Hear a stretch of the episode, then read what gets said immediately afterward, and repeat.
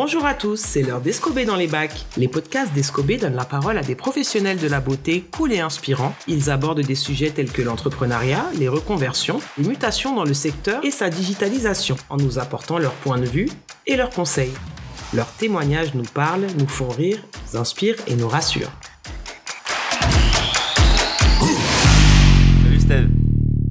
Salut mon pote. ça va? Super et toi? T'es content d'être là? Ravi. Ok, j'espère bien, parce qu'on a une bonne demi-heure à tenir ensemble. Ouais, Parfait. Espérons que le temps va pas être trop long. Euh, bah, j'espère aussi pour euh, tous ceux qui vont nous écouter. Donc, aujourd'hui, de quoi on va parler? Bah écoute, euh, je vais te parler. Qu'est-ce qu'on va parler? De quoi tu veux que je te parle moi?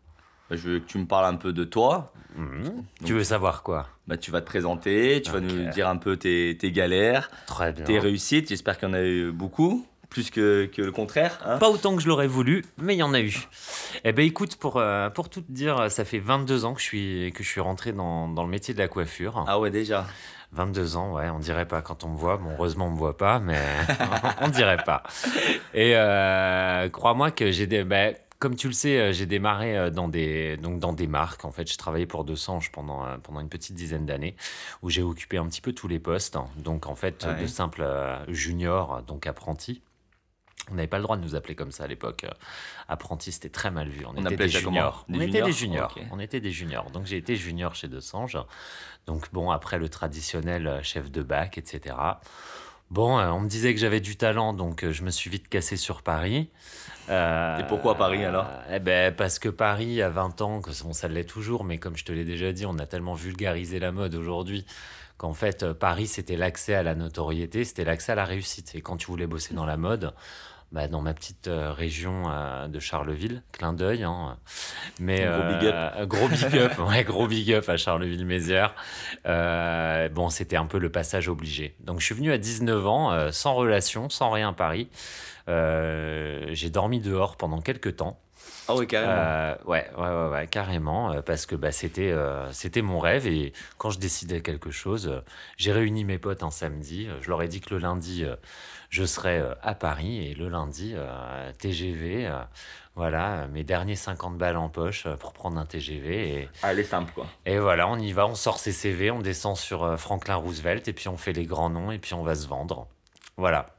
Ok. Donc voilà comment j'ai débarqué à Paris. Et comment t'es venu euh, l'envie de faire la coiffure, alors? Alors la coiffure, ça a été vraiment la première... euh, comment je pourrais te dire? Ça a été mon premier échappatoire. Je viens d'un milieu voilà, où euh, on est issu du tertiaire chez moi, on fait du bâtiment, tout ça. Donc j'étais un peu le vilain petit canard. euh, voilà, euh, qui voulait faire de la coiffure. Donc, euh, la coiffure, ça a vraiment été la, la première, euh, le premier échappatoire à tout ça. Et ça m'a permis aussi, ça a été la première passion, mais ça m'a permis d'en développer plein d'autres au contact de mes clients, à savoir qu'au final, j'étais peut-être pas doué à l'école, mais j'étais très intéressé par l'histoire, par l'architecture. Mais tout ça, je ne le savais pas encore en fait. Et c'est mon métier qui m'a amené à ça. Donc c'est vraiment une première source d'inspiration qui fait que ça a, dé- ça a déclenché d'autres passions. Ok. Et t'as commencé euh, comme, euh, comme un élève classique, c'est-à-dire à, à 15 ans, 16 ans Ouais, CAP, 15 ans. hein Alors, j'ai commencé par un, par un, un parcours classique CAP, euh, qui à l'époque était en 3 ans. Ouais. Voilà, aujourd'hui, maintenant, il est en deux ans, mais bon, moi, trois ans, ça a été un peu trop long pour moi, donc j'ai un peu perdu patience. Euh, j'ai perdu patience, clairement. Et puis, l'école, c'était moi, dès le moment où tu me dis de m'asseoir et, et d'écouter bêtement, euh, c'est pas ma cam. Il faut faire vivre un peu le truc. Il faut lui donner. euh, Ce qu'on aime dans ce métier, c'est en général, c'est le fait de bouger, c'est le fait de communiquer. Si on te met derrière un, Un bureau. un bureau, c'est pas, c'est pas mon truc. Donc, donc oui, c'était quoi ta question? Comment t'es, t'es venu l'envie de faire de la coiffure? Bah alors ça, alors ça vient d'avant le CAP. euh, voilà, c'est, je pense, que ça a toujours été en moi. Ça a été inné. Bon, je pense qu'on n'est pas beaucoup euh, à ce que ce soit vraiment inné et qu'on commence Ah, très jeune très à rare, coiffer. hein, c'est C'est très, très, très rare, rare. apparemment. Moi, j'estimais, je savais pas ce que c'était vraiment une vocation en fait, parce que je l'ai pas choisi. C'est la coiffure qui m'a choisi. Quand Je l'ai pas choisi. des poupées quand t'avais 5-6 ans tu Ouais, connaissais ta exactement, sœur, exactement. tu- Alors, je ne jouais pas aux poupées, je leur faisais pas la dîner ensemble et Ken avec Barbie et machin et le mariage. Non, moi, je te les, je te les coiffais, je te les habillais, je les mettais sur une étagère. Et euh, une fois qu'elles commençaient à me saouler, voilà, Ouais. c'est là où je, je réentreprenais leur image, quoi, en fait. J'étais déjà un conseiller en image de mes, de mes Barbies. super, super. Tu les as pas gardées celles-là? Non, elles ont toutes fini dans un sac poubelle. Un jour, j'ai voulu les retrouver. À ma grande déception, euh, mes parents les avaient jetées. Mais euh, elles en ont vu des coiffures et des tenues. euh. Puis alors, j'avais une passion pour les poufs. hein. Maintenant, Pour les c'est plus poufs trop le cas. Ouais, ouais, je- ouais, j'aimais bien l'over sexy quand j'étais plus jeune. C'était la quintessence la de la province profonde féminité. peut-être, non? Ouais, peut-être, bah, peut-être parce qu'on n'en voyait pas chez moi, tu vois. euh, Soit les nanas, tu vois, soit elles avaient pas de tête. Enfin, désolé Charleville. Ouais, désolé, désolé, désolé. Heureusement, elles ont bien changé devant, euh, depuis l'avènement des, des réseaux sociaux et tout. ça. La mode s'est vulgarisée, mais à l'époque, pas Tout, du le- tout. tout le monde y a accès maintenant, Exactement. peu importe d'où on vient. Alléluia. Donc en gros, pour revenir à, à ta carrière professionnelle, euh, donc euh, tu à 16 ans tu fais ton CAP, donc tu fais ça dans un à salon classique, indépendant. Alors non, je fais ça, je fais ça chez Desange. ok, tu, Je tu rentres directement chez ouais. 200. Je rentre directement chez Desange parce que pour l'anecdote, en fait, j'avais j'avais trouvé un contrat d'apprentissage dans un petit salon euh, qui s'appelait le Salon Philippe. Ouais. qui était un salon à l'ancienne avec un coin homme, un coin femme. Euh, J'y suis resté euh, un mois. Et en fait, j'avais déposé des CV à l'époque que je rédigeais sur des feuilles canson parce que j'avais pas d'ordinateur euh, et je faisais des photos, euh, de photomaton. euh, Ça me coûtait une blinde de faire des CV. Et en fait, euh, comme quoi ça paye d'avoir un CV impactant et différent des autres parce qu'au final, euh, j'ai cette grande maison qui était, euh, à l'époque, c'était Bah, les salons Jacques 200. J'ai pas 200 tels qu'on les connaît aujourd'hui. C'est quand même la classe, non, de rentrer chez 200. C'était la apprenti, classe, euh. c'était la classe, c'était bah, les plus beaux salons qui existaient à l'époque. Mm. C'était une vraie. euh, on se bagarrait à l'époque pour rentrer dans ces salons-là, et on m'a, on m'a choisi euh, non pas pour mon talent, mais parce que j'étais mignon, à ma grande déception, alors Mm. que je pensais avoir quelque chose de différent. Je confirme, je confirme. Il y a pas de faux. On le voit pas là, mais il est plutôt Qu'est-ce qu'il est gentil, qu'est-ce qu'il est gentil. Il sait, nous, il sait me parler. hein. Tu vas te livrer comme ça, Ah, c'est ça. Vas-y, Bon, ok, vas-y. cool. Du coup, tu restes combien de temps là-bas alors tu fais. Donc là-bas, je reste trois ans. Je reste trois ans. Je pars pas en bon terme parce que j'étais un rebelle et puis j'avais envie d'autre chose. Je savais très bien que euh, euh, d'autres aventures m'attendaient. Et euh, comme dans toutes les boîtes où je suis passé, à chaque fois, je suis tombé sur des patrons qui voulaient me garder. Donc c'était plutôt euh, Bon assez valorisant. Ouais. Mais bon, euh, moi, c'était pas ma cam, quoi, en fait. Soit fallait me proposer quelque chose, une vraie carrière, un, un palier, un tremplin, une évolution. Bon, euh, mis à part me garder euh, et me faire coiffer et m'exploiter, euh, c'est tout ce qu'on me proposait, quoi. Bon, même à, à 10, du coup, 3 ans, ça fait 19 ans. Ouais, À 19, 19 ans. ans, te proposer une carrière, bon, je pense que tu rêves plus euh, d'autres choses, d'aventure que de, Ouais, complètement. de te projeter. Mais j'étais fermé, je connaissais rien. Donc en fait, j'étais fermé à rien en fait. hein.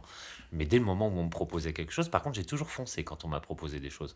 Après, bon, parfois, je me suis rendu compte que c'était pas fait pour moi et c'est moi qui ai, c'est moi qui ai pris un peu la poudre d'escampette. Ok. Donc, euh, à, à 19 ans, tu décides de venir à Paris. Et à Paris, Ouais. tu rentres dans un 200 aussi? Alors, deux, euh, alors non, parce que comme je pars en très mauvais termes de chez Desange, T'es je grillé me grille, hein. voilà, forcément, hein, euh, comme on dit, hein, qui sème le, volt, le vent récolte la tempête. Donc ben, je me suis grillé, donc au final, je suis parti pour bosser pour Provo. Ouais. Voilà, donc dans le 15e arrondissement. Donc pareil, en fait, euh, comme j'étais jeune coiffeur et que j'avais aucun contact et que je te disais précédemment euh, que ça a été assez compliqué parce que j'ai dormi un peu dehors et tout. euh, Mhm. C'était à l'époque, je cherchais une colocation, il n'y avait pas Internet, il n'y avait pas tout ça. Ouais, c'est pas aussi facile qu'aujourd'hui. C'était euh, à l'époque pour trouver un coloc, on faisait du speed dating dans les bars pour se trouver un coloc. Donc Ouais, tu vois ça. Et on a l'impression que c'était il y a super longtemps, alors qu'en fait non. Mais c'était sympa en même temps, ça. Parce qu'au moins, tu rencontrais la fun, personne. mais Moi, j'ai rencontré fun. mon premier coloc comme ça aussi. Mais c'était vivant, c'était Au vivant. même âge, à 19 ans. Ouais, tu vois, bon. Ouais, ouais, tiens. vois. Moi, j'étais pas grillé. Non, pas moi, grillé par j'étais une grillé. boîte. Non, non, moi j'étais grillé. Et puis euh, donc je suis, j'y suis resté euh, quelques mois.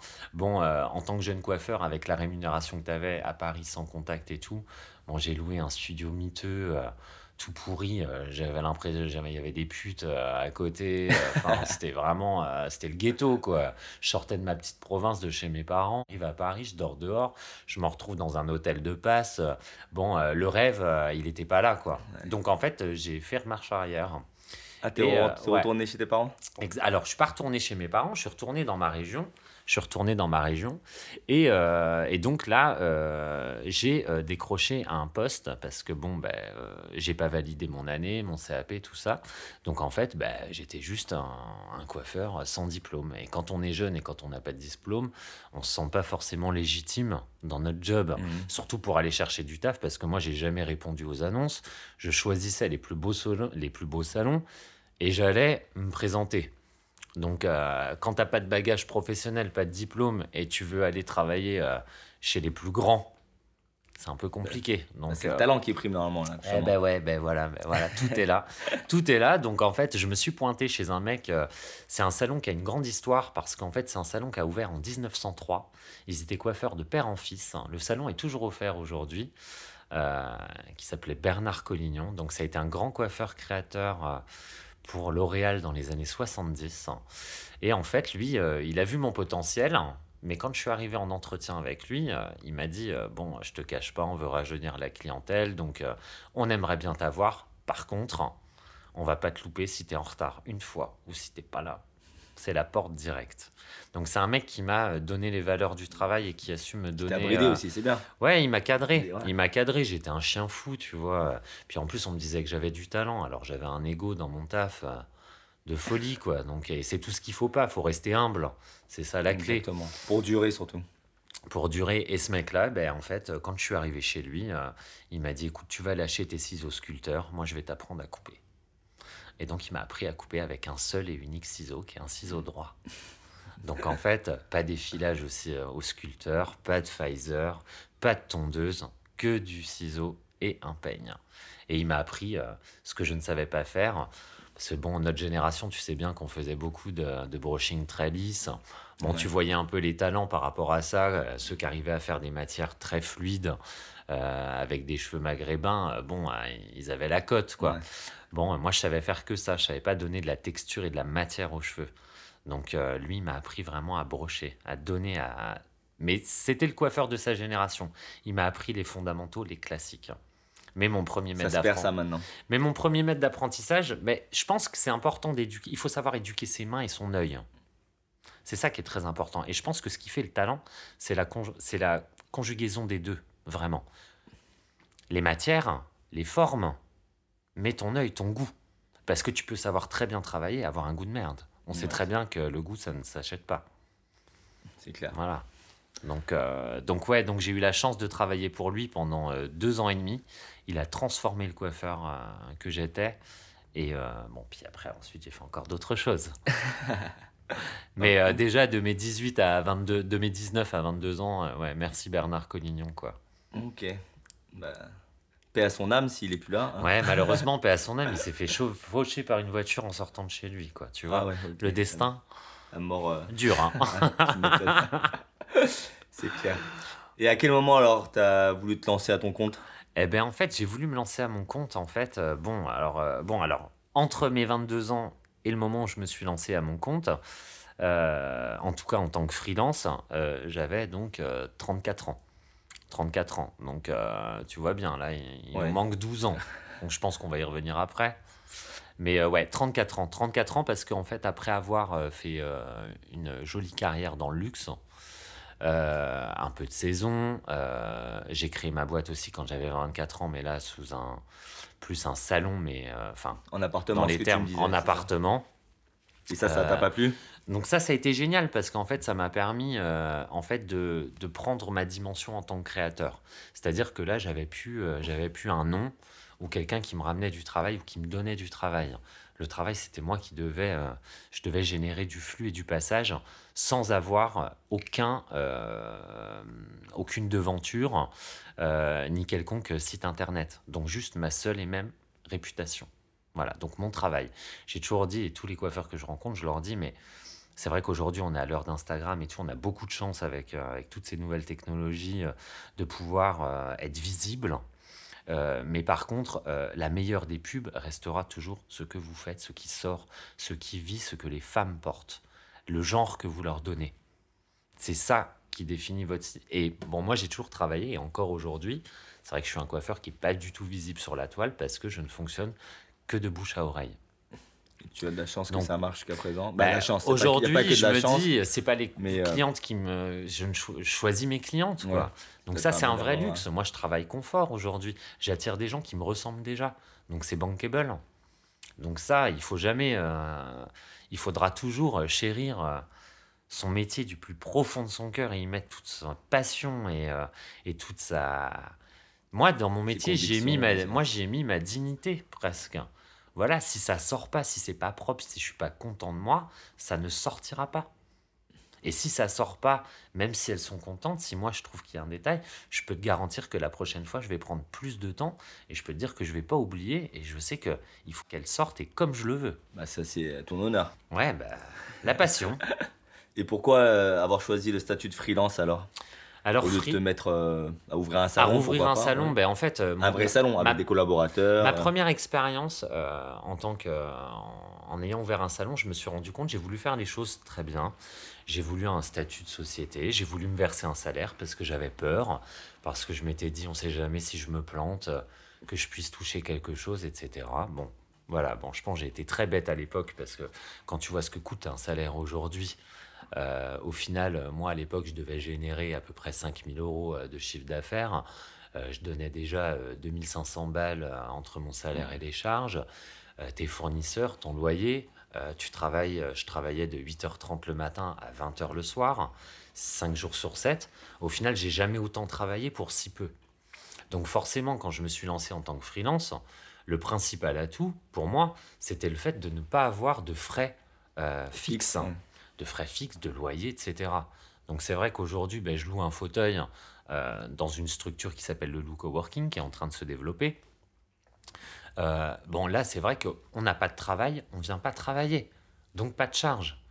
Donc, en fait, le statut de freelance, il a été celui-ci, parce que j'en avais marre de travailler autant. J'en avais marre de me taper des tendinites, d'être surmené, d'être stressé, de devenir un tyran en chef, en, directeur de salon, parce que bah, tu te mets la pression, tu mets la pression à tes équipes.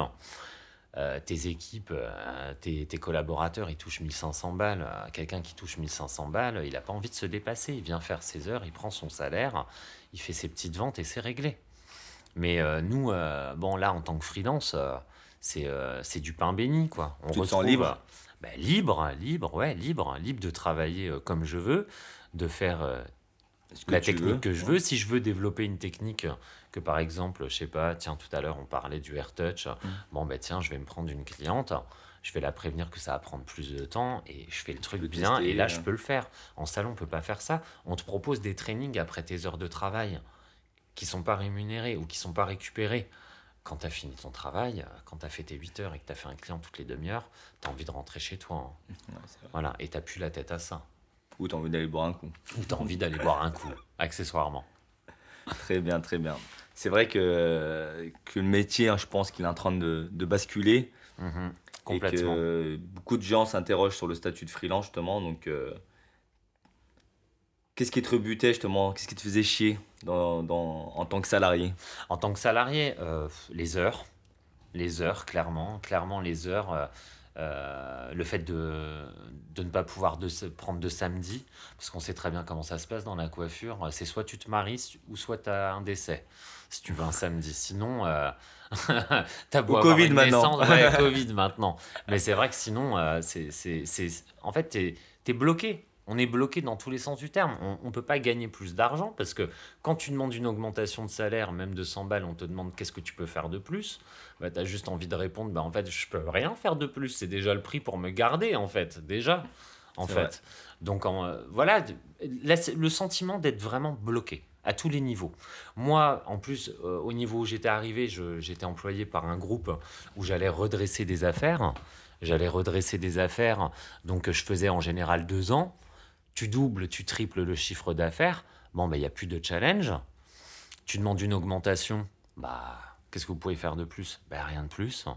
Euh, qu'est-ce que je peux obtenir comme poste différent dans le salon? Trop tard, je suis au max. Je suis au max, donc bloqué. Bloqué financièrement, bloqué dans le temps, bloqué dans l'évolution. Parce que quand tu, ce qui est génial aujourd'hui en tant que freelance, tu vois, aujourd'hui, je suis formateur freelance pour une marque qui s'appelle Davines. C'est des choses que j'aurais pas pu faire, que j'aurais pas pu conjuguer avec un statut de salarié. trop de Parce que j'aurais pas eu le temps. Pas le temps. Pas le temps. Puis bon, il y a un moment, il faut bien se ressourcer, se reposer un peu, quoi. Pour être propice, pour être créatif, il faut des temps d'arrêt, il faut des temps de, de complaisance, de, des temps où tu peux euh, rêvasser. Parce que créer, il faut déjà être pour être inspiré, il faut déjà rêver, il faut déjà. Il faut être inspiré, pouvoir sortir justement, faut se poser un peu. Il faut vivre d'autres choses. Il faut vivre d'autres choses. Ok. Et qu'est-ce que tu aurais du coup comme conseil à, des personnes qui, qui souhaiteraient passer freelance justement, mais qui n'osent peut-être pas encore euh, passer le cap? Alors c'est vrai qu'aujourd'hui, il y a plusieurs problématiques euh, quand on veut se lancer en tant que freelance, parce que c'est soit on a une clientèle existante, et là je vais parler aux coiffeurs et je vais vous dire de chérir vos clientes, de ne pas vous économiser sur vos clientes, parce que c'est votre liberté, votre portefeuille client aujourd'hui. Si vous voulez être freelance, aujourd'hui dans l'état actuel des choses, euh, quand on aura des applications effectivement euh, où on pourra nous permettre de développer nos clientes avec nos savoir-faire, Là, c'est autre chose parce qu'on aura une vraie visibilité. Mais en tout cas, aujourd'hui, moi, je vous parle de mon expérience. Ce qui m'a permis euh, d'être libre, ça a été mon portefeuille client. Donc, quand toi, tu as commencé en tant que freelance, tu avais déjà une clientèle qui t'a suivi. Ouais, voilà. Moi, euh, j'avoue, dans toutes les expériences de salon que j'ai eues, j'ai toujours joué le jeu parce qu'on sait très bien, on nous dit toujours la clientèle, elle appartient euh, au salon. Donc, pas de fuitage de numéros, mhm. de machin. Maintenant, vous avez la chance d'avoir Instagram, vous n'êtes même plus obligé de balancer euh, vos numéros. vos clientes, il faut qu'elles aient votre Insta, il faut que vous les ayez absolument. Donc ça, c'est pour les nouvelles générations. Moi, j'avoue, j'ai pas joué le jeu. J'ai balancé mes cartes, j'en avais rien à foutre. Ça faisait 20 piges que je travaillais. Il fallait un moment que je récolte un peu euh, le fruit de mon travail. Donc euh, en 20 ans, j'ai dû faire 19 boîtes. C'est là juste la dernière boîte que j'ai fait où j'ai dit alors là pendant trois mois je vais balancer toutes mes cartes, toutes les clientes que je veux avoir, je vais les donner. Et Bankable, ça a fonctionné, on m'a suivi. Voilà. Donc n'ayez pas peur sur la localité, de les faire bouger. Vos clientes, si vraiment vous leur donnez le max, elles seront avec vous. Non, ça c'est le jeu. Après, il faut faire attention parce qu'en termes de législation, le, salon peut se retourner aussi. On le euh, sait. On le sait. Après, c'est rare, ça se passe comme ça. Moi, je, vous parle en tant que gérant de salon. Bien sûr. Je sais très bien que mes collaborateurs, quand ils partent, ils partent avec leurs clientes et c'est normal. Pour moi, c'est normal. Maintenant, sur le contrat, il y a voilà, hum. il y, a, toujours un article qui hum. stipule que tu n'as pas le droit de partir à un le kilomètre. Rebelle, euh, le rebelle que je suis, euh, il a eu des clauses de non-concurrence. tu as de la chance et en même temps, c'est. Il a eu des clauses de non-concurrence et aujourd'hui, vu l'état actuel du marché du travail, franchement, je pense qu'on peut, on peut pas interdire quelqu'un de travailler. Dans tous les cas, moi, je parle du principe que si la cliente, euh, c'est elle qui choisit. Donc, si elle, choisit de te suivre, de suivre le coiffeur qui part. Hum. Mais pour bah, ça, il lui faut le, choix. Il lui faut le choix. Et avant, dans les salons, on te laissait pas le choix.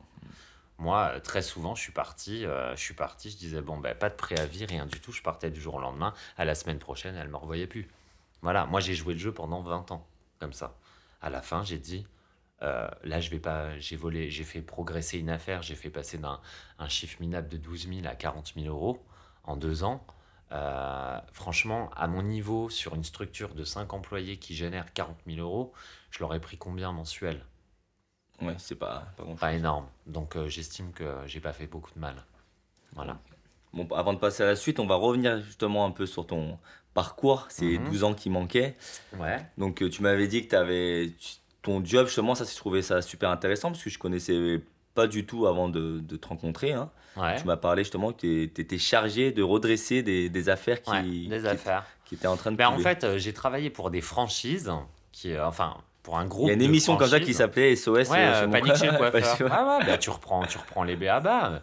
Déjà, on le sait très bien. Enfin, ouais, c'était redresser un salon. Parce que bon, moi, je suis arrivé dans des salons qui étaient toujours très bien tenus, qui étaient propres et tout, mais qui n'avaient pas d'identité.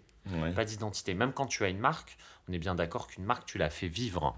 Tu la fais vivre. Donc, en fait, je, moi, j'ai redressé des affaires comme ça. Ça, c'était pourquoi C'était pour une chaîne?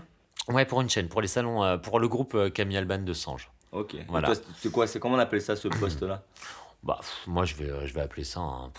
T'avais pas bah, un intitulé moi, Non, j'avais pas un intitulé, euh, mais mon, mon, rôle était clair, quoi, en fait. Ouais. Hein. quand je venais venir, t'étais au-dessus du manager, du coup, quand même. Ben, en fait, euh, soit j'étais, soit il y en avait plus.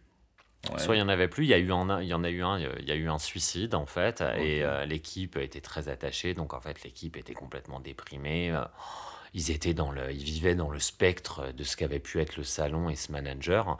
Donc, fallait leur redonner envie. Euh, fallait surtout sauver ce salon de la fermeture parce qu'un salon qui a 12 personnes et qui fait à peine 30 000 euros de chiffre d'affaires mensuel, on sait très bien que ça va pas durer des années. Hein. Donc, euh, il fallait les repassionner pour, euh, pour redonner à ce salon la personnalité et puis surtout redonner aux collaborateurs envie de travailler. Quoi. Donc toi, tu étais un peu le, le, coiffeur qui arrivait de nulle part et euh, qui redynamisait un peu. Euh, bah ouais, le coiffeur plein d'ego euh, qui te dit on va y arriver tous ensemble, on va se motiver, c'est bon, on va le faire, on va faire des grandes choses ensemble. J'étais presque un peu à l'américaine en fait, hein, tu vois. allez, on va le faire.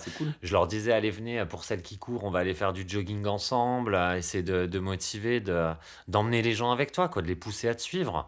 Donc ça, ça marche un temps. Bon après les gens ils marchent à l'argent. Et ça hein, s'use aussi voilà. Ça s'use, exactement. Donc euh, j'ai fait ça donc pour un premier salon, j'avais fait un deuxième. Donc où là c'était un salon qui avait été racheté en tant qu'indépendant et qu'ils avaient franchisé derrière, mais en gardant le même personnel. Donc un personnel qui voulait pas se former. Donc en fait, il y avait une marque, mais la marque ne vivait pas du tout à l'intérieur. Donc en fait, euh, ça a complètement planté. Et puis ben voilà, Riscous Steve, euh, voilà. Et puis allez, euh, bon ben qu'est-ce que vous pouvez faire? Et puis voilà quoi, tu pareil, tu reprends les protocoles. C'est cool ça, non? Du coup, rencontré du monde. Non, mais c'est intéressant, c'est intéressant. Mais en fait, ces postes-là, ils sont, c'est usant, parce que tu recommences à chaque fois en fait. Hein. Tu recommences à chaque fois. Et puis bon, il y a un moment moi, réapprendre le job à tout le monde, bon. Euh, puis bon, c'est pareil, t'en as qui veulent te suivre, t'en as qui tu dois te bagarrer.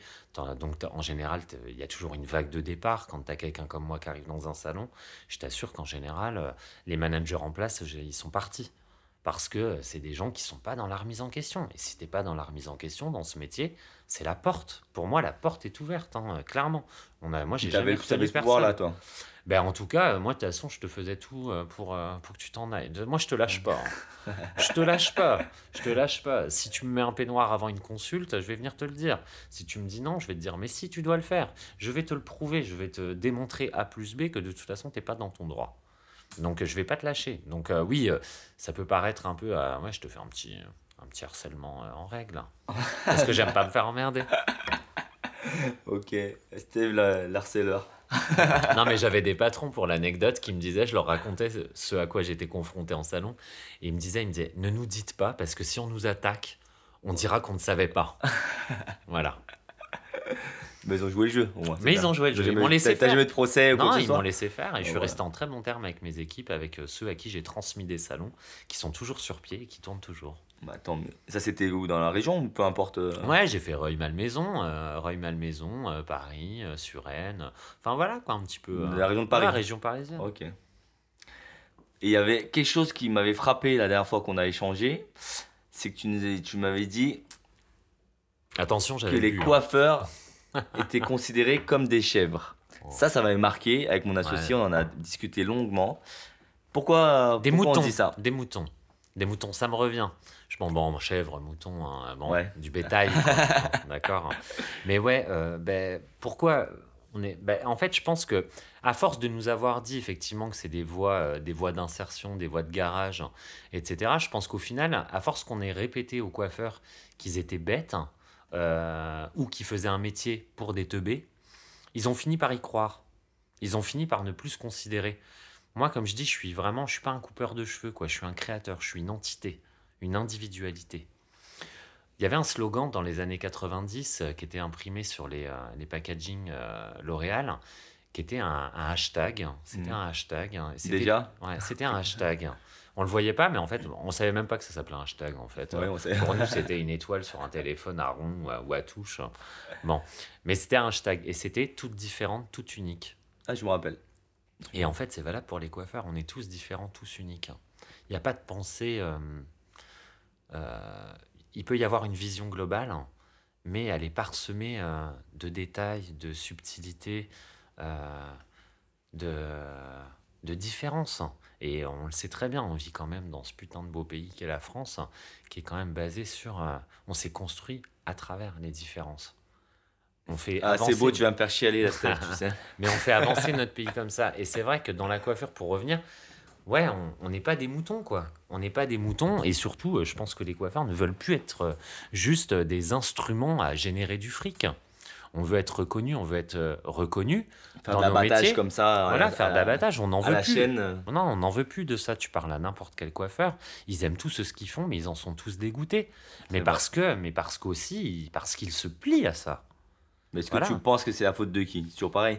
Les, salariés vont dire c'est la faute du patron, mais le patron, non, le patron, le patron aujourd'hui, moi je vais te dire aujourd'hui, il faut arrêter de voir les patrons de la coiffure comme si c'était des mecs pétés de thunes alors qu'ils galèrent comme les salariés. Hein, clairement, hein. là c'est kiff kiff. Les, les gens, les responsables, ce sont nos dignitaires, ce sont les politiques, parce que c'est politique, parce que c'est économique. Mm. Donc en fait, moi je vous invite à, je vous, invite à vous adresser à, notre ministre des Finances. Euh, tout à l'heure dans notre discussion, on, échangeait, euh, il y a un réel problème sur, euh, sur la TVA. Voilà, n'oubliez pas à tous ceux qui nous écoutent que sur le ticket de caisse qu'on doit remettre, si on le remet à notre cliente, c'est TVA service inclus. Qui fournit le service bordel de merde? Ce sont les coiffeurs.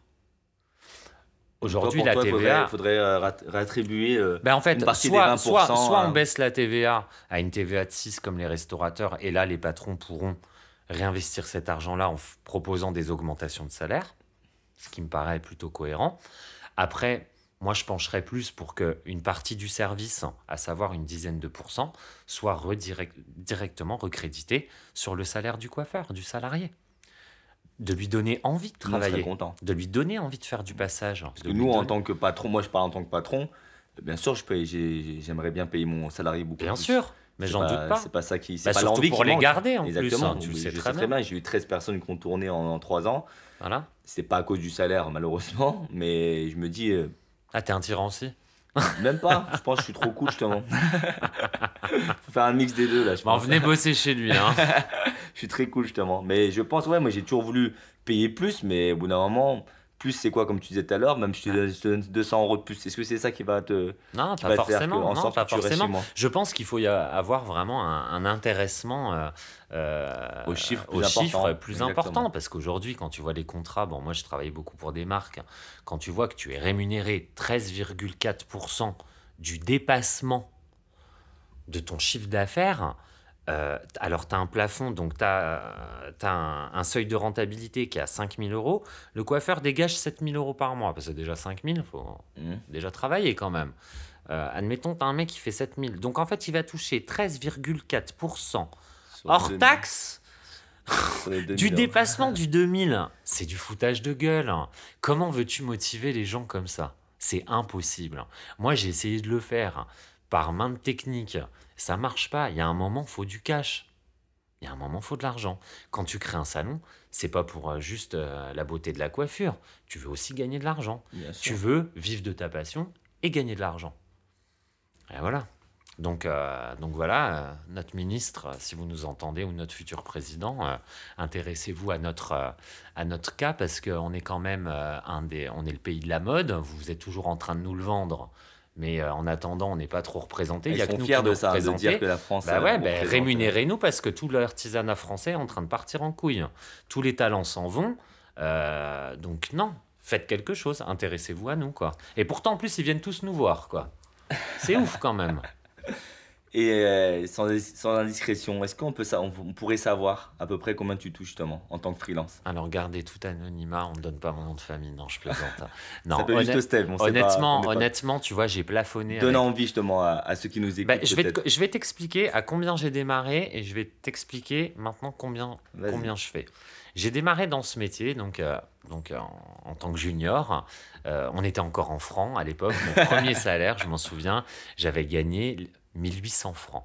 Ok. J'avais encadré mon chèque, tellement je trouvais ça merveilleux d'avoir bah, gagné. C'était pas mal à l'époque. Moi, je me rappelle, mon père gagnait ça. Moi, il, était, il travaillait à, l'usine, mais pour moi, c'était, je, me disais, si je gagnais, euh, je gagnais un tout petit peu plus, c'était, j'étais bien en gros. Euh, bon, j'étais indépendant, j'avais du fric, je faisais la fête, euh, je picolais, je m'achetais des fringues, c'était parfait.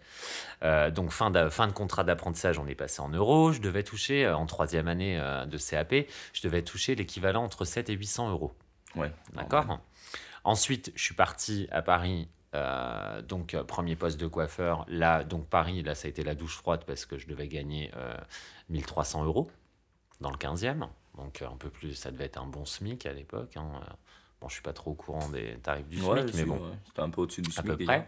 En junior, ça Ouais, en, jeune coiffeur. Ouais. Voilà, jeune coiffeur. Correct. Ensuite, je suis redescendu dans ma région, donc pour ce fameux mec, euh, Bernard Collignon, pour qui j'ai euh, bossé. Et là, j'ai négocié mon premier salaire. J'ai gagné 1800 euros. J'avais 22 ans. C'est bien, non? Super. 22 bah, ans, 1800 euros, je peux dire que c'est ouais, un bon salaire. en province. Ouais, en province. En province. bon, j'avais, euh, j'avais une notoriété parce que j'avais du talent, euh, j'avais la tchatch. Euh, puis moi, quand je venais me présenter, je te ramenais un modèle dans les deux heures pour te faire une démo. Ouais. Tu venais pas les mains vides Non. Ou juste avec un bout de papier Non, non, non, non, non, non. Je te disais, si tu veux, dans deux heures, je suis là, je te ramène une meuf, tu me dis ce que tu veux et je te le fais. Voilà. Donc c'était une façon d'être fort en négoce. Puis en plus, tu sais très bien, le, le point de départ de toutes les négociations, c'est un non. Voilà, quand on te dit non, c'est là où tu commences à négocier. Donc vous arrêtez jamais un non. Euh, et euh, donc euh, ensuite j'ai eu mes postes de directeur, hein, donc pour des très grosses marques. Donc là j'ai plafonné à des tarifs de 3000 euros. Là c'est quand tu as redressé Ouais, Ou c'est- ouais, ouais 3000 balles, les affaires. 3000 balles, ce que je trouve peu au final. Ouais, mais ce qui est énorme pour un coiffeur en salon, Ah ben, salarié. non, mais un coiffeur salarié, tu lui dis que tu gagnes 3000, il te regarde Oui. comme si t'étais Bill Gates. J'en connais hein, pas beaucoup, euh, hein. franchement, j'en ai, j'en ai connu quelques-uns, mais Voilà, et 3000 avec mes primes. hein, euh, Ouais. mon, mon- mon tarif, euh, mon tarif, il était de 2005 euh, net. ok. D'accord? 2005 net. Bon, tu vois, regarde, entre ma première expérience de coiffeur et mon évolution, c'est-à-dire j'ai fait tous les postes en attendant. J'ai pris. monté en grade Ouais, mais j'ai pris que. J'ai pris que. que le double. Tu passes de 2008 à 2005, que 700 Ouais, balles. 2000, ouais, 700 balles. ouais, 3000 avec les 700 primes, ouais. balles. C'est rien. Euh, comparé possible. au parcours, euh, comment tu, te, tu sues ta race euh, pour faire tes clients, pour manager tes équipes.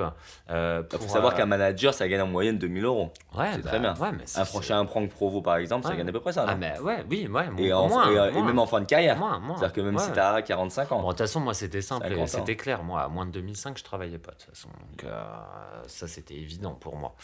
Donc, et aujourd'hui, aujourd'hui, bon, je vais parler de mon salaire de, de coiffeur.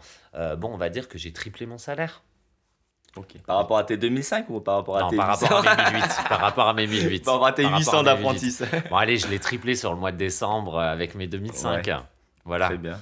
Donc, euh, donc oui, donc pour moi, On effectivement. peut très bien gagner sa vie. Et sincèrement, je vais te dire une chose, euh, en étant euh, complètement passionné par mon métier, tu sais, quand j'ai arrêté mes postes de directeur, Ouais. j'ai pensé à une reconversion. Et je me suis dit, mais t'es vraiment con, mon gars. Tu peux pas avoir travaillé pendant 20 ans, gagner un savoir-faire, hein, parce que ça se mérite à hein, zéro. de une- recommencer. Donc, euh, donc moi, je vais dire aux ça. coiffeurs qui, qui pètent un câble et qui, qui ont envie de, qui ont envie de tout arrêter, parce que je rencontre plein de gens qui ont mon âge, qui font des reconversions, qui veulent un taf où ils se posent derrière un bureau ou à la réception. Euh, ils vont se faire chier, ils vont gagner la même chose, alors que vous avez un bagage dans vos mains, une expérience, un savoir-faire. Euh, on est français en plus, donc une, une putain de notoriété. Soit aller faire des carrières à l'étranger, soit passer en freelance. Et chérissez vos clientes, donnez-leur le max, et vous verrez qu'après, vous allez bosser 30 heures par semaine, vous allez tripler, doubler sur votre, votre salaire. Doubler sur. Tu travailles quoi 30 heures, toi à peu Je près travaille 30 heures par semaine. Donc euh, moins et tu gagnes plus. Moins, Donc, moins, et je gagne beaucoup ouais. plus et j'ai du temps pour, euh, pour mener à, à bien d'autres projets. Euh, là, l'idée maintenant, c'est d'ouvrir un espace de coworking aussi. euh, parce que je ne ferai pas d'argent sur le dos des coiffeurs. Euh, J'ai plutôt envie d'être une petite pépinière à talent et de m'entourer de gens, des freelances avec qui j'ai envie de travailler, que je trouve inspirants, peut-être de les inspirer aussi et de continuer ce joli cycle. Quoi. Je pense que de toute façon, les deux mondes vont cohabiter. les salariés et les freelances, ça va co- cohabiter pendant, pendant quelques temps. Et je pense que vraiment l'avenir. euh, de toute façon, on est en train d'atomiser les marques. hein, euh, les marques perdent en crédibilité. euh, le savoir-faire, maintenant, aujourd'hui, tu le retrouves partout.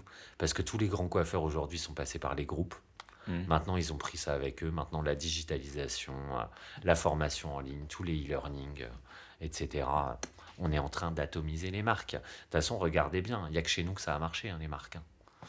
Tu vas, tu vas en Angleterre, mis à part Tony Guy, qui n'est pas une marque parce qu'elle appartient aux seuls et mêmes propriétaires des salons, il n'y a pas de 200, il n'y a pas de Jean-Louis David, euh, il n'y a pas tous ces trucs-là. hein. On est le seul. Le seul. Il y en a dans d'autres pays, mais parce qu'on a la mention Paris. Quand ça sera fermé à Paris, euh, je sais pas ce qui va se passer. hein. Il reste Kobe Paris. C'est ça, on lui souhaite. Donc euh, ta clientèle, du coup, c'est une clientèle plutôt euh, haut de gamme, ce que tu me disais Ouais, clientèle Luxe, haut de gamme. haut de ouais, gamme. clientèle. euh, non, je suis plus dans un très haut de gamme.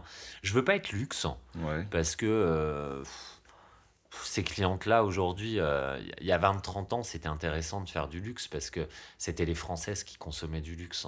Aujourd'hui, les gens qui, qui, qui, consomment du luxe euh, sont, beaucoup de, sont les gens, c'est des, des, Saoudiens, c'est des, des Qataris, c'est des Russes.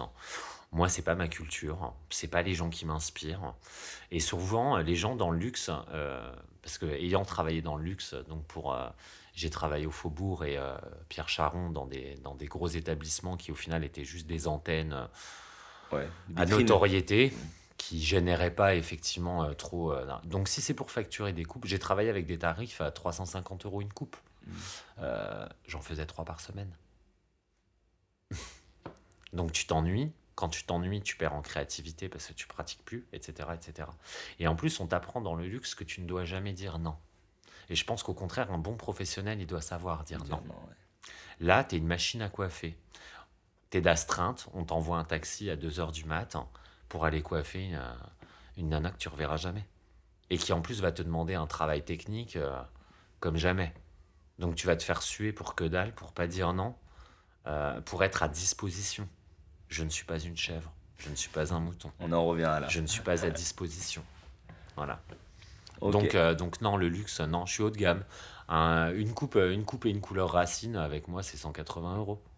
Donc euh, c'est... Euh, n'importe qui peut se le permettre. J'ai des clientes. Bon, n'importe qui. N'abusons pas quand même. Non, mais c'est-à-dire. de gamme pour Paris, si t'es en province, c'est du luxe. Oui, c'est du luxe. Hein. Mais en, à Paris, même quelqu'un qui n'a pas trop les moyens, il, va se mettre, voilà, une petite nénette. Tu les vois, les nénettes, aujourd'hui, qui dépensent 600 balles dans un balayage.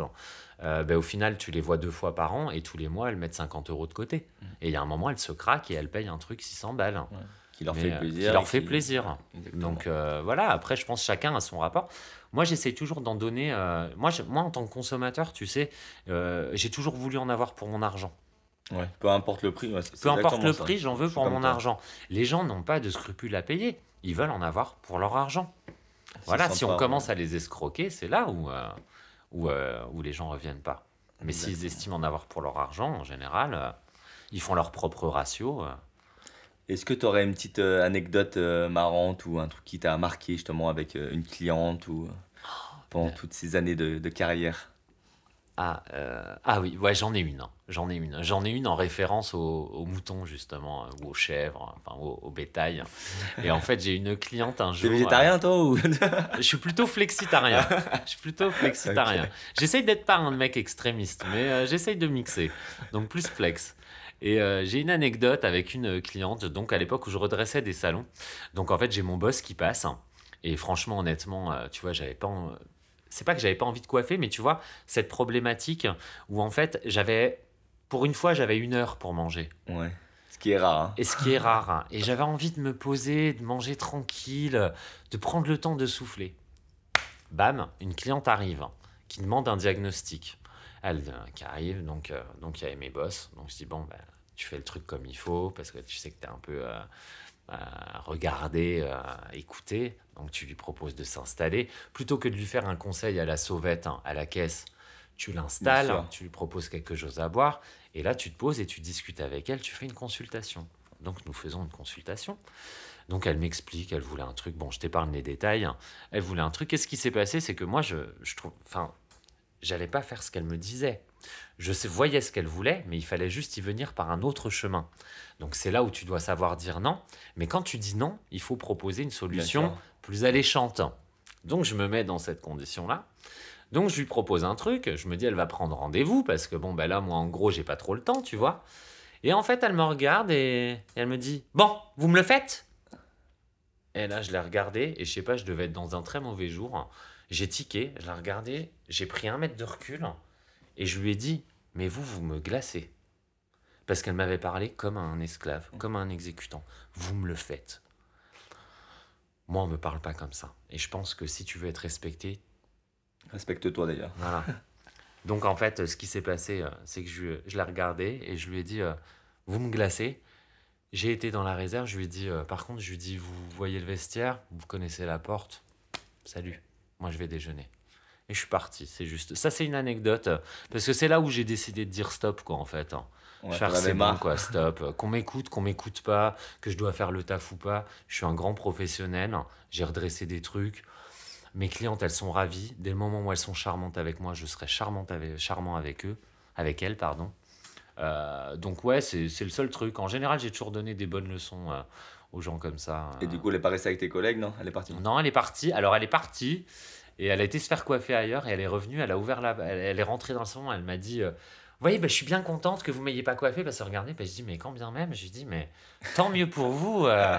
Et elle m'a regardé, elle m'a dit, mais arrêtez de me parler comme ça. Je lui dis, par contre, vous, je lui dis, arrêtez de me parler comme ça. Je lui dis, parce que je lui dis, vous pouvez m'envoyer qui vous voulez, votre mari qui vous voulez, je l'attends de pied ferme. Donc je lui dis, juste maintenant, tu sors de mon salon et t'es prié de ne plus jamais remettre les pieds chez moi. Voilà, puis ouais, t'as parlé poliment déjà. Parce que oui, enfin, je te donne pas les petites lignes, je pense que j'ai été les, un peu les noms d'oiseaux. ouais, ouais, des gros noms d'oiseaux. Euh, des gros noms. Oui, mais je sais pas, me garder mon sang-froid, ça De meuf qui ne sert à rien, euh, de femme de, euh, voilà, etc. Ah, ok, ah, voilà, t'en es arrivé là quand même. Voilà. C'est pas juste sortir de mon salon et. Ouais, non, non, juste j'essaie de te la faire chic et élégant. et du coup, pour continuer, que, penses-tu des tendances, justement? Alors, le propre des tendances, justement. Une tendance, c'est quelque chose d'éphémère. Donc, euh, j'ai rien contre les tendances parce que elles sont souvent à l'origine d'un début d'un mouvement, de quelque chose. Euh, mais je pense qu'il ne faut pas être que un coiffeur tendance. Voilà, ça c'est ce que je retiens. Trop à la mode, tu la mode, c'est ça? Ouais, complètement, complètement. Il faut pas oublier le style. Il faut pas oublier qu'on est là pour donner un genre. On n'est pas là pour faire rentrer les gens dans une tendance, c'est les gens qui doivent s'insérer dans une tendance. Donc il faut d'abord que ça leur ressemble. Mais on ne peut pas euh, se positionner en leur disant en ce moment c'est ça qu'il faut faire. Non, ça c'est pas ça. Je pense que ça c'est pas c'est pas une bonne façon de. Tu sais en tant que coiffeur, enfin tu le sais, enfin moi en tout cas je je leur vends un projet je leur vends un projet parce que d'une fois à une autre, je sais déjà ce que je vais faire la fois prochaine. Parce que je sais dans quelle saison on va se retrouver. Je sais comment ses cheveux évoluent. Mm. Je sais comment ils s'oxydent.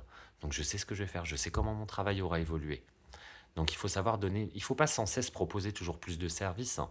Je pense qu'il faut savoir faire évoluer le service. Voilà. Donc les tendances, j'ai rien contre. Euh, j'ai rien contre les pas polaires. voilà, j'ai rien contre. Euh, aujourd'hui, de toute façon, les révolutions, elles se font plus dans les tendances. Aujourd'hui, les révolutions dans notre métier, c'est la cosmétique capillaire. En vrai, en soi, que ce soit dans les formes, dans les textures, on a un peu tout fait, tout vu. C'est comme la musique. Aujourd'hui, on ne crée plus de nouveaux accords. Ils ont tous été faits. C'est terminé. On est, plus, on est à l'heure du remix aujourd'hui. La créa, euh, elle sera dans le talent qu'on a la, créativité, elle se fait, à mon sens, dans ton talent de mixage. Aujourd'hui, on voit un retour de la coupe mulet. Euh, la coupe mulet, euh, t'en parlais il y a 10 ans, t'étais un ringue, on se moquait de ces gens moi, je qui avaient des t-shirts. Euh, moi, je l'ai porté à 19, je l'ai porté à, 10 ans. ans aussi. À 19, hein. ah oui, les footballeurs. 19 hein. ans aussi, j'avais. Ouais, voilà. Bon, euh, c'était un mix entre euh, la mulet et la tectonique. Ouais, c'est ça, exactement. il y avait une mouvance comme ça qui était. C'était un peu dark. C'était compliqué. le, mulet, il est, moins vénère qu'avant, là. Ouais, ouais, ouais. Mais, mais il est super branché. Exactement. Mais il y a 10 ans, c'était ringue. Et aujourd'hui, c'est le nec plus ultra de la branchitude, tu vois. Mais tu peux pas comment ça à tout le tu le remixes? Tu vas pas mettre une mulet avec un t-shirt Johnny. Tu vois? D'où loup. D'où le talent de le mixer, en fait. C'est ça en fait. C'est une tendance, c'est quelque chose d'isolé. Mais c'est comment tu la réintègres aujourd'hui. Bien, bien. C'est vrai, tu as raison. Et euh, du coup, tu veux pas revenir salarié? Ah, plutôt crever. Ah là, je préfère être secrétaire de direction, un truc de. Ah, con, patron comme, moi? bah, Ah, je préfère être. Euh, ah ouais, non, je crois que j'irais faire des churros ou euh, des trucs comme ça, quoi. Mais franchement, non. non, après avoir goûté à, la liberté et surtout au, confort de retrouver mon métier tel que, tel que je l'aimais, parce qu'en fait, aujourd'hui, je coiffe. Aujourd'hui, une coupe, tu vois, c'est un créneau d'une heure et demie avec moi. Donc tu prends le temps. Je prends le temps. je prends le temps de, je prends le temps de te détendre aussi, de te faire vivre un moment, un instant, et pas juste de fournir une coupe de cheveux. J'identifie tes besoins, ce qui est en capacité pour toi euh, de faire, de recréer, quelles sont tes attentes. Je compose, moi je fais un travail de composition avec la coiffure. Et aujourd'hui, je retrouve mon travail tel que j'ai pu le connaître, quand, euh, tel qui m'a fait le choisir en fait, quand j'avais euh, peut-être 10 ans. c'est de se dire le temps de faire ce que je veux. Mes grands-mères, je passais euh, trois heures sur elles à leur faire des nattes, des machins. Aujourd'hui, si je veux, je peux le faire. Donc en fait, c'est ça. Donc pourquoi lâcher ça Aujourd'hui, c'est un mon gagne-pain. J'ai le temps de le faire. J'aime suffisamment ce que je fais pour le faire encore, encore pendant 20 ans. Donc euh, non, jamais je reviendrai salarié. Jamais. Et justement, t'as pas peur en freelance? Moi, je me suis posé la question avant d'ouvrir mon salon. Hein, et je me suis juste projeté longtemps après. Et je me suis dit, c'est-à-dire que si je me mets tout seul à mon compte, bah, c'est-à-dire à 40 ans, 50 ans, je travaillerai encore. Est-ce que j'aurai la même passion? Est-ce que j'aurai la, même envie? On y vient et c'est vrai que c'est le, ça a été, tu vois, quand j'ai créé ma boîte à 24 ans, que j'ai travaillé tout seul pendant 3 ans dans un appartement, j'avoue que ma créativité, en a, il y a un moment, je me surprenais plus parce que j'étais plus en compétition, parce qu'il y a une compétition mmh, avec les autres coiffeurs autour de toi. Qui est saine, mais. Qui est euh, saine, mais qui est quand même, tu, cherches à te surpasser et tu t'inspires aussi. Tu prends des petites choses qui sont pas c'est pas euh, c'est pas du copiage mais c'est euh, voilà tu te dis ah tiens c'est pas mal ce qu'il a fait. Peut-être je devrais essayer de le remettre de le remixer dans ma technique voir ou alors tiens il a utilisé une nuance que j'utilise très rarement. Tiens si moi je pourquoi pas? C'est ça c'est s'inspirer. Bon euh, j'avoue que quand j'avais quand j'ai créé ma boîte ça au bout de trois ans ça a été le fait que je me suis dit t'es jeune t'as encore que 26 ans et t'es en train de sombrer dans des habitudes. Et j'ai mon premier maître d'apprentissage qui m'a dit qui m'a toujours dit le jour où vous n'épaterez plus vos clientes, elles iront voir ailleurs. Et c'est vrai, il n'y a rien de plus infidèle que les femmes et les clientes. Voilà, s'il y a mieux à côté. Que les femmes, bien entendu. Ouais, je, maintiens. Pourtant, je suis un pro-féministe. Hein. Et en fait, là, tu viens de soulever une problématique que je rencontre souvent chez les coiffeurs qui commencent à se lancer freelance, mais D'où l'intérêt de ne pas aller dans des salons de coiffure, mais d'aller dans des espaces de coworking, parce qu'en fait, tu te retrouves avec des indépendants. Donc en fait, tu as une équipe qui n'est pas une équipe. Parce qu'il n'y a personne qui va venir te demander de faire un shampoing ou de l'aider ou machin ou de ceci. Donc il n'y a pas de conflit. Non, on le fait si on en a envie, si on voit quelqu'un dans la galère. Mais en général, quand tu es freelance et que tu es organisé et que tu fais très peu de gens par jour, tu jamais en retard et tu jamais dans la merde. Les samedis que tu connais en salon, nous, on ne connaît jamais ça. Toi, tous les jours bah, se, ressemblent en termes de timing. Bah, ce que, je, ce que je propose aussi à mes clientes, euh, c'est ça c'est si elles payent un prix et si je peux me permettre d'en faire que trois par jour, par exemple, c'est parce qu'elles savent que l'heure du rendez-vous sera à l'heure, elle sera sortie à l'heure. Elle va pas m'attendre, je vais pas me disperser au téléphone, je vais pas aller superviser une formule d'un collaborateur, euh, je vais pas être sur mon téléphone, tu vois. C'est vraiment, c'est ça que tu vends aussi. C'est ça le haut de gamme. C'est on ne t'attend pas, moi, c'est moi qui attends mes clientes, mais mes clientes ne m'attendent jamais. C'est encore une façon de. Euh, Alors que moi, en salon, je peux faire attendre mes clients. De justifier, en fait, euh, de justifier euh, ton tarif, quoi, en fait. Moi, elles savent très bien, 14h30, c'est 14h30. C'est réglé. Voilà. Et moi, je sais que, voilà, je sais que je quitte à l'heure, quoi. Il n'y a pas de rab. Voilà. Si je fais du rap, c'est parce que j'en ai envie. Voilà, si je fais du rap, c'est parce qu'il y a un petit imprévu sur la dernière, où euh, tiens, elle a pris rendez-vous pour sa couleur, mais au final, il y a une mise en lumière. Ça va me prendre un peu plus de temps, mais je peux le faire. Je suis pas obligé de lui dire, bah, reviens la prochaine fois, ou ah non, là, je peux pas, euh, nanani, nanana, tu vois. Donc, euh, en fait, mais ce que tu soulevais comme question, c'était la créativité. Donc là, en fait, moi, je rencontre des gens, on n'a pas du tout le même parcours. Il y a peut-être des coiffeurs avec lesquels je bosse en ce moment que j'aurais jamais rencontré de ma vie. Je travaille avec des gens qui font que du végétal, moi, c'est pas du tout ma cam. Mais par contre, j'en vois maintenant. Euh, je vois des gens qui font que de la technique emballée en balayage. Moi, je suis un pro air libre. Bon, mais pareil, j'aurais jamais travaillé avec ces gens-là dans les salons dans lesquels j'ai travaillé. Donc en fait, de mixer aussi plusieurs techniques et de voir. T'enrichis ton univers, vraiment. Là, il y a un mode participatif, mais comme je leur dis souvent, on a le bonheur de travailler ensemble, mais de ne pas subir. Parce qu'on n'est pas des vrais collègues. Et justement, le fait d'avoir en gros plein de patrons dans la même pièce, ça peut pas créer des conflits? Ben, Non, pas du tout, parce que moi je vais te dire une chose, c'est super inspirant, parce que, le chose que la chose que tu vois chez les indépendants comme ça, quand on est tous ensemble, c'est qu'on est tous passionnés. Alors, des fois on arrive dans la réserve, on dit putain, ça saoule aujourd'hui, j'avais pas envie, je suis fatigué, machin. Mais par contre, dès le moment où tu es dans le salon, ça se voit plus. Alors que ça, dans une équipe, quelqu'un qui n'a pas envie, tu le retrouves. Là, on sait très bien qu'on est tous notre propre chef. Donc en fait, c'est notre gagne-pain qu'on défend. Donc en fait, il y a vraiment euh, une attitude, et c'est pour ça qu'on aime aussi les tempéraments un peu joyeux et tout, parce qu'on s'envoie tous du bonheur. Il y a toujours une ambiance de fou. Il y a des mecs, euh, je pense à une petite dédicace, je sais pas s'il nous écoutera, Hugo, qui a un rayon de soleil. C'est un mec, je viens bosser, on travaille pas ensemble, on travaille sous le même toit. Mais quand je sais qu'il est là, je sais que je vais passer une super journée. parce que je vais rire. On va s'envoyer des punchlines, ça va se marrer. Il y a un moment, il va s'arrêter de coiffer pour danser. Tout le monde est pris d'un délire.